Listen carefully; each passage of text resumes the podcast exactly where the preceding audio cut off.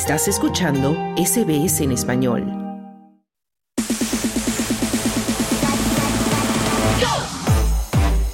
Deportes. Una de la tarde, 52 minutos, y ya llegamos a tiempo de deportes y se encuentra con nosotros nuevamente Esther Lozano. Esther, ¿cómo estás? Hola Carlos, muy bien. Vamos a empezar eh, con una noticia que bueno está rodando por todo el mundo y es que la Federación Internacional de Tenis ha finalizado su asociación de Copa Davis con el grupo de inversión privado Cosmos.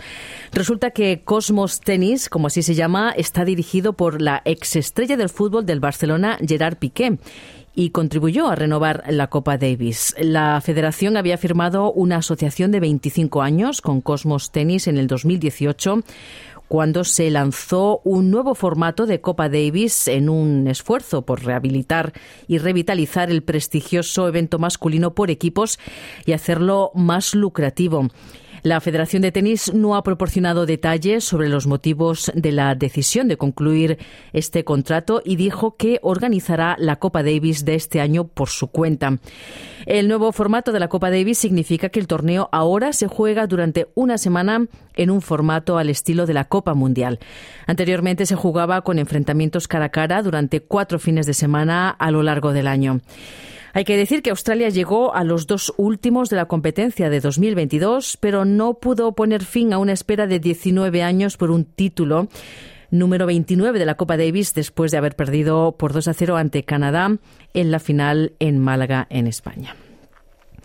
Y seguimos con el tenis. El español Roberto Bautista, cabeza de serie número 4, se ha clasificado para la semifinal del torneo de tenis de Adelaide en Australia venciendo a su compatriota Alejandro Davidovich Fokina en dos rápidos sets por 6-3 y 6-2, en una jornada en la que en categoría femenina avanzó la también española Paula Badosa. Y Rafael Nadal, vigente campeón y primer cabeza de serie del abierto, afrontará un camino lleno de obstáculos en la defensa de su título en Melbourne, empezando por la primera ronda en la que se va a tener que enfrentar al británico Jack Draper en, que se encuentra en gran forma.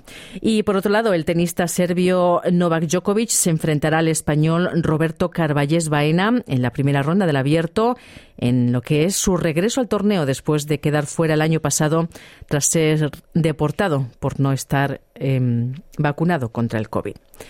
Y nos vamos a motor, al Dakar. El argentino Luciano Benavides en motos y el francés Sébastien Loeb en autos lograron la victoria este jueves en la etapa número 11 del Rally Dakar con el estadounidense Skyler House recuperando el liderato en motos y el catarí Nasser Alatilla con paso firme hacia la victoria en autos. Alatilla del Toyota fue quinto a 6 minutos y 42 segundos por detrás del brasileño Lucas Moraes, cuarto a 5 minutos y 13 segundos del Loeb. El catarí sigue liderando la clasificación general provisional con una hora y 21 minutos de ventaja sobre Moraes y se acerca a su quinta victoria en el Dakar. Em, el que está ahora en tercera posición, Loeb, a una hora y 30 minutos, no ha asegurado el podio aún con menos de 20 minutos de ventaja sobre el sudafricano Henk Leitegan.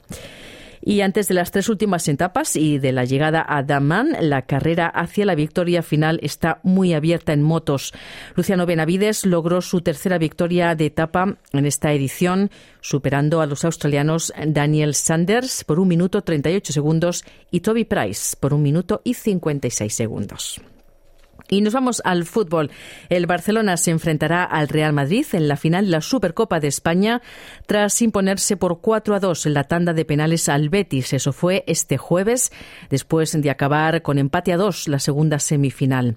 Robert Lewandowski adelantó al Barcelona, pero Nabig Fekir igualó, llevando el encuentro a la prórroga, en la que Ansu Fati puso el 2 a 1 y Lorenzo Morón volvió a poner las tablas, llevando el partido a los penales. En la tanda de decisiva, mientras el Barcelona marcó sus cuatro lanzamientos, Marc-André Ter Stegen detuvo los disparos de Juanmi y de Carvalho. El Barça luchará así por un trofeo que todavía no ha ganado desde que se juega con su actual formato de final a cuatro. Y también es la primera vez con el nuevo formato que la Supercopa se va a decidir en un clásico entre el Barcelona y el Real Madrid que el miércoles se impuso 4 a 3 en los penales al Valencia tras empatar 1 a 1 en su semifinal. Y hasta aquí los deportes.